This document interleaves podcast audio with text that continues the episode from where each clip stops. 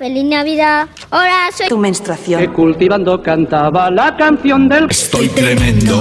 Y da un gustirriní. busque, compare y si encuentra algo mejor, cómprelo. Claro que sí, guapi. Llega el momento de hablar de la publicidad, de los anuncios, de las cuñas, de campañas que nos hacen eh, pues eh, despertar a todas las emociones, eh, soñar, reír, que nos sorprenden. Lo hacemos como siempre con nuestro experto en la materia, que es el publicista y director de marketing corporativo de A3 Media, Francisco Vaquero. Hola de nuevo, Francisco. Hola Carmen Juan, que ¿Quién tienes no- apellido de borrasca. Sí, sí, como Ya una supongo que lo habéis, borrasca. lo habéis hecho ya el chiste, ¿no? Eh, sí, sí, Vale. lo hemos Llego hecho. tarde sí. siempre, siempre. No, llegas, llegas en, la segun- en el segundo turno, me digamos. Nos gusta recordarlo. Así está bien, está bien. Gracias por la Bueno, apoyo. hoy nos traes un tema de verdad que a mí me, me ha, me ha producido, claro, eh, muchas reflexiones, porque eh, ¿cómo publicitas cosas que no están en la conversación social? Porque son temas eh, tabúes, que no gustan. Mira, le ha dado tiempo a Ferran Monegal después de su espacio a pensar. ¿Y sabes lo que me ha recordado? Claro, claro, dice, las gomas y lavajes. ¿Cómo anunciabas las cosas para las gonorreas y las candidiasis? Y, y claro, es eso, ¿no? La publicidad incómoda. Hablar de cosas de las que no hablarías. Carmen, eh, podemos contar en una confidencia a los oyentes. Esta semana cuando te planteaba el tema, reconozco que te noté un poco al principio como, pero mm, ah, esto dará para... Y luego es verdad que hemos hablado Claro. esta semana diciendo, ostras, es verdad que te pones a pensar la cantidad Sí, sí. de anuncios que hay de, de cosas que son difíciles de vender. Es cierto, lo comentas tú muchas semanas aquí en la sección, Carmen, que decimos siempre que la publicidad es un fiel reflejo de nosotros mismos, tanto a nivel individual como, como a nivel colectivo, ¿no? como, como sociedad. Y es verdad que en esta sociedad, pues desde pequeñitos hay ciertos temas que estamos educados a nivel, pues eso, cultural o a nivel de miedos que tenemos o cosas que consideramos que no se pueden o no se deben decir, porque así somos educados, ¿no? Que hay temitas de los que no se habla. Bueno, pues ya ven todos los oyentes hacia dónde vamos, ¿eh? Eh, ¿Por dónde vamos? Creo que nos vamos a divertir hoy, ¿eh, Francisco? Yo creo que sí, que como te digo, da para más de un programa, así que vamos a dejar y si vemos que, que da para otro, pues lo hacemos, eh, lo hacemos en una segunda semana. Yo este tema te lo he propuesto esta semana a raíz de una campaña curiosa que he, visto estos días, como muchos de nuestros oyentes, porque es una campaña que se ha estrenado en radio y también eh, en televisión y que me llamó la atención porque es la primera campaña que yo recuerdo que de una manera tan directa mira a los ojos al que yo considero particularmente que es el único tema que queda tabú por tocar en general en los medios de comunicación de una manera, vamos a decir, tranquila, sosegada y abierta. Me estoy refiriendo al apasionante mundo de la muerte. Y estoy seguro, Carmen, que ya solo el hecho de nombrarlo, de nombrar la palabra muerte, eh, está haciendo sentirse incómoda a una parte de la audiencia que nos está escuchando. ¿No crees?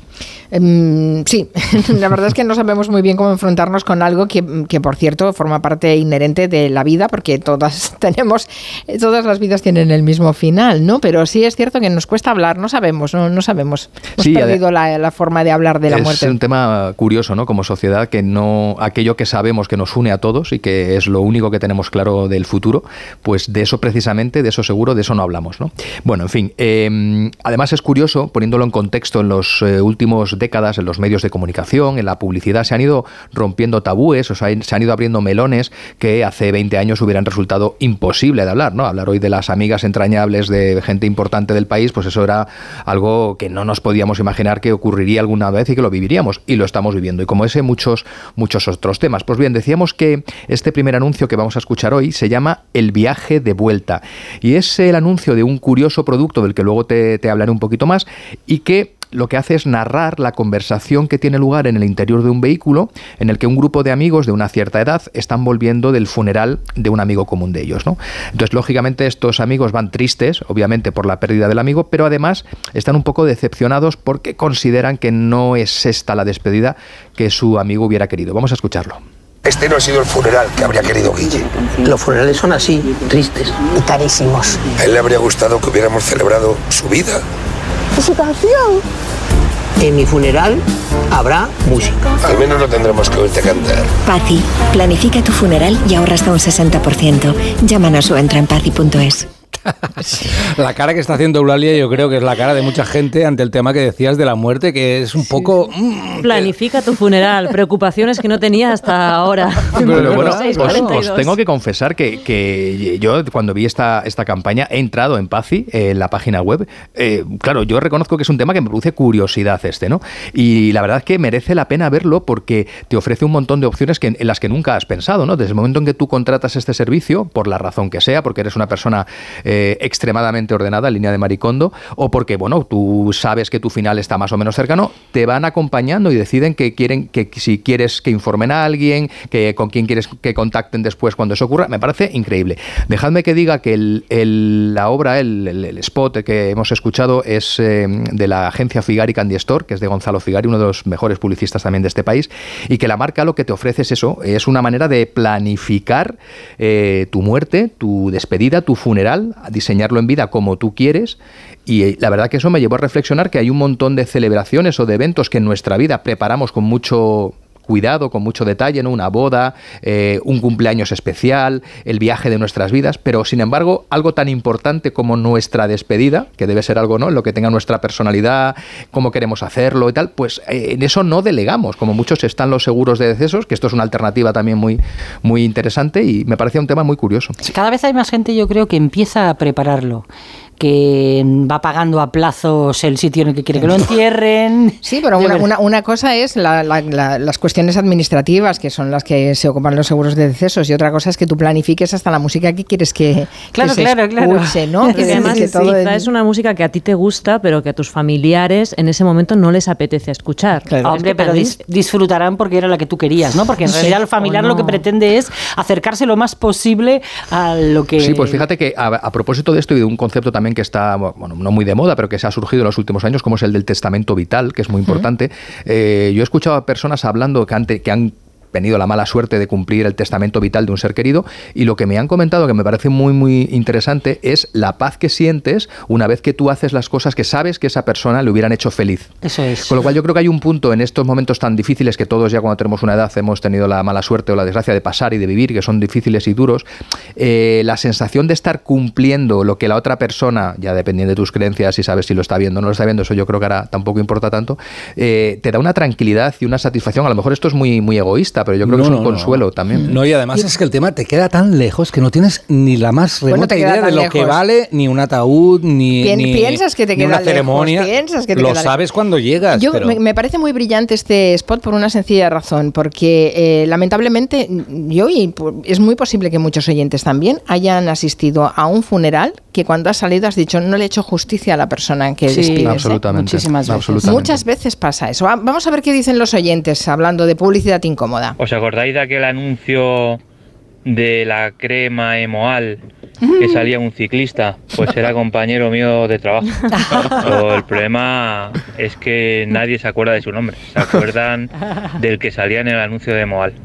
Desde aquí un saludo a mi compañero el de Emoal. Los anuncios de laxantes también me resultan del todo irreales porque casi siempre suelen salir personas con la barriga muy plana y, y tampoco son capaces de nombrar la palabra caca. Y no entiendo por qué, porque es la cosa más normal del mundo. Entiendo que es mm, políticamente incorrecto, pero a mí me encantaría un anuncio que le dijera mm, a la mujer o al marido o a quien sea, ay, ¿qué te pasa? Te veo mala cara, estás hinchada. Pues mira, sí, es que hace tres días que no, haga no hago caca. Pues tómate esta infusión o ponte este supositorio y verás qué bien te vas a encontrar. Pues aquí queda la idea, ¿no? Qué buenos los oyentes eh, que nos han llamado al 638-442-081. Seguimos eh, teniendo el buzón de voz activo por si nos cuentan alguna cosa más. Eh, a ver, publicidad incómoda ha habido, ha habido mm, siempre, se, se han ido rompiendo barreras de una manera progresiva. Antes en la mesa de redacción todos coincidíamos en el tema de la regla. Sí, sí, sí, Mm. está ese, lo vamos, a, lo vamos a tocar enseguida, pero déjame es que también antes hablemos de algo que apuntaron un poco nuestros oyentes, porque es verdad que también salía, ¿no? Estos días, no nos vamos a enfocar en Emoal, sé que luego Ser amigo del de Emoal me parece maravilloso. Maravilloso, eso, eso- eso es todo para ponerlo en tu perfil de... Creo que de- de. Joey de Friends también hizo un anuncio de algo así. De algo también. incómodo, ¿no? Sí, Sí, se sí, es sentía incómodo él también. Luego creo que en territorio Comanche tenéis, habláis del culo hoy, con lo cual está todo, Sí, eh, todo Juan, muy más hilado que nunca. sí. Esto es una cosa maravillosa la narrativa de este, de este programa. Bueno, decía que un poco relacionado con todo esto y con que todos hemos sido niños y la fase de cacaculo, pedopis a todos nos ha hecho mucha gracia, bueno, pues uno de los temas que quizás se abordó con más eh, eh, naturalidad, una, una falsa impostada naturalidad, es el tema de lo que en aquella época, acordaros que esto ya se oye menos, era la regularidad o el tránsito intestinal, que era la manera, esa pseudomédica de hablar de esto. Bueno, eh, lo que es verdad que, lo decía una de nuestras oyentes, costaba ponerle nombre a algo que hacemos todos afortunadamente a diario, eh, pero hubo una marca, que es la marca de cereales Kellogg's, que a comienzos de los años 90, Ah, esos eh, deditos para, para, para dar a conocer una gama de cereales que eran ricos en fibra, eh, crearon un eufemismo marketingiano que a mí personalmente me parece auténticamente maravilloso, que era el de momento All Brand. Empieza bien cada mañana con Kellogg's All Brand. Pura fibra que regula tu organismo y te ayuda a funcionar como un reloj. Fibra que necesitas para que tu cuerpo funcione como un reloj. Kellogg's All Brand. Pura fibra. Bueno, pues eh, a partir de aquí se popularizó el- el- la expresión eh, tener un momento all brand, que era muy interesante porque consistía en, si tú no querías eh, usar la expresión que ha usado nuestro oyente, pues decirlo de una manera en la que la marca además aparecía, sin pagar, sin pagar un euro, aparecía ahí dentro, y se hacía pues es una cosa como muy simpática, muy popular, al tiempo que te diferenciabas de la competencia y vendías un beneficio muy funcional del producto. Y vendías trozos de corcho, ¿eh? que te habían sobrado de una obra. No estamos valorando el producto. Oye, no, pero qué curioso, que obra. probado? Qué curioso como en los años 90 decías fibra y te ibas claramente a los cereales eh, y hoy dices fibra y pi- piensas en megas, ¿no? Es eh, un poco curioso Es cómo, ha- verdad, cómo cómo ha hemos cambiado, la- cambiado, la, ¿no? sociedad. Dice, Como hemos cambiado. Contrata Bueno, la el, fibra. el tema este de la regularidad eh, mm, lo han abordado muchas muchas marcas, muchas más marcas. no solo Actimel un poco ha sí. hecho eso también, Sí, ¿no? ¿no? Sí, efectivamente, va por ahí. Eh, hubo luego una marca que, que- subió la apuesta, eh, además ya con poderío y con gente muy seductora de nuestro país, y es que en el año, eh, creo que comienzos de los eh, finales de los 90, principios de los 2000, la multinacional de origen francés Danone, para su gama de productos que en aquella mom- en momento se llamaba bio, que hoy no se podría llamar así porque sabéis que hay una regulación legal desde el año 2006 por la que no se le puede llamar bio a productos que no tengan un origen demostrado. Bueno, pues decidió ayudar a seguir rompiendo estos tabúes fichando a uno de los actores, aparte de uno de los mejores actores de este país, también uno de los más populares, que era José Coronado y en estos spots, vamos a escuchar uno de los míticos, en estos spots hacían algo muy interesante, que eran, eh, incorporaban esta regularidad, ese tránsito, pero eh, desde una naturalidad juguetona y seductora, porque había ahí una charla entre José Coronado y una chica, que bueno, la tensión sexual no resuelta se escucha hasta por la radio, vamos a notarla. Biofibras y José Coronado. Oye, los nuevos biofibras están buenísimos, ¿eh? Sí, y además las fibras van muy bien para... ¿Para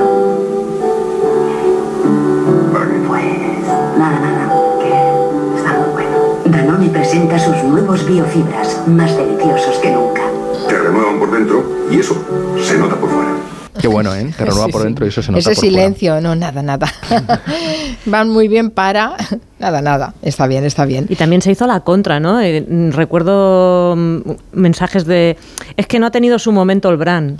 Claro, sí, sí, es verdad. También Olbrand era un poco lo que decía aquí, no sé, se, para una manera de salirse de ese embrollo era decir que si tú pues no tenías una cierta regularidad, estabas como cabreado, Que estabas un poco en tensión. Tu jefe no tenía su momento el brand. Efectivamente, entonces aparecía gente en el ascensor y se decía, no, es que no ha tomado su Olbrand o no ha tenido su momento Olbrand. Mira lo que dice Marina a través de Twitter, eh, que no es nuestra Marina, es una Marina oyente. Dice, según los anuncios, solo tenemos problemas de gases y de ir al baño las mujeres, sobre todo en vacaciones, fijaos. Y otra cosa son las hemorroides, eso sí lo sufren los hombres. o sea que hay visión de género también en estos casos. Es Bueno, verdad, de todas formas vas a- curiosísimo. ha, salido, ha salido ya de manera recurrente en las llamadas de los oyentes y supongo que cuando ahora abordemos el premio gordo de esta categoría, que evidentemente ese es el mundo de la higiene íntima, muy enfocado en el mundo de la, de la regla, vamos a empezar a hablar de las cosas por su nombre, es cierto que existen muchos debates. Yo sé que lo fácil, y no estoy diciendo que esto sea populismo cuñadil en esta mesa, lo fácil es decir, ¿por qué no reflejan el momento de cabreo o el color de tal? Es verdad que hay que reconocer que la publicidad, y no voy a defender aquí esto porque creo que deberían ser mucho más naturales los anuncios, pero la publicidad siempre se debate en un dilema que no es, del que no es fácil a veces salir, que es el de transmitir imágenes o sensaciones positivas al, al espectador, al oyente, porque eh, si tú estás en un mood, en un ánimo más positivo, estás más receptivo a, a recibir un mensaje de una marca. Pero por otra parte, también buscan que tú te identifiques. Entonces, si ese equilibrio no está bien conseguido, puede ocurrir que tú veas un spot, un anuncio, escuches una cuña de un tema en el que tú te puedes sentir involucrado, pero si no logran empatizar contigo porque están dibujando una realidad muy extrema, se han pasado de frenada de positivizarlo, pues tú no llegas a entrar. ¿no? Pero también es verdad que vemos un montón de anuncios eh, que- de temas que no son incómodos, ¿no? Vender cereales o vender leche, todas las familias y la gente que se levanta a desayunar están saltando y cantando y moviendo las caderas, que no es algo que habitualmente hagamos la mayoría de las No, personas en cuanto te sobre levantas. todo si madrugas. ¿no? Efectivamente, ¿no?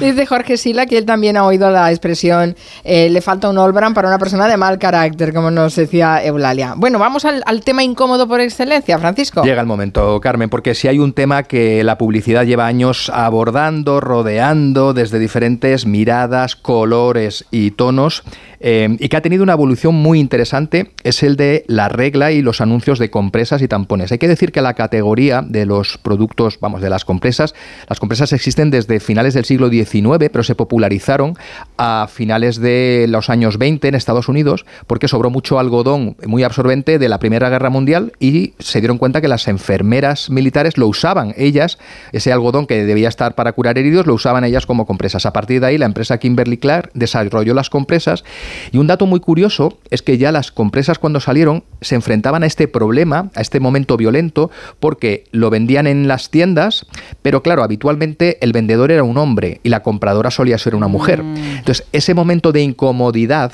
se producía y lo que, eh, lo que consiguió, lo que hicieron, que a mí me pareció algo eh, muy novedoso para la época, era fue la compresa del primer producto que se sacó de ese, de ese mostrador y se llevó a un autoservicio. Hicieron una especie de dispensadores muy discretos, situados estratégicamente en la tienda, para que la mujer si, quisi- si quería esas compresas, que se llaman además Cotex, eh, que es una marca americana, pues la mujer iba a ese rinconcito, ahí ella echaba las monedas, cogía su compresa y nadie se enteraba, ¿no? Yo creo que eso era un, un síntoma un poco de un tema que más de un siglo después seguimos abordando, que es la, falta de, de realidad y por qué es un tema tabú, eh, que es un tema que sufre más de la mitad de la población mundial y que, bueno, evidentemente son unos días, por lo que me han contado, que se pasa realmente mal. Pero bueno, a nuestro país, por entrar en la publicidad, el primer anuncio del que tenemos constancia fue a comienzos de los años 70. Hay que decir que el uso de las compresas en España fue la década en la que se empezó un poco a popularizar y que evidentemente iba destinado a una mujer un poco más joven, una mujer de hasta los 30, 35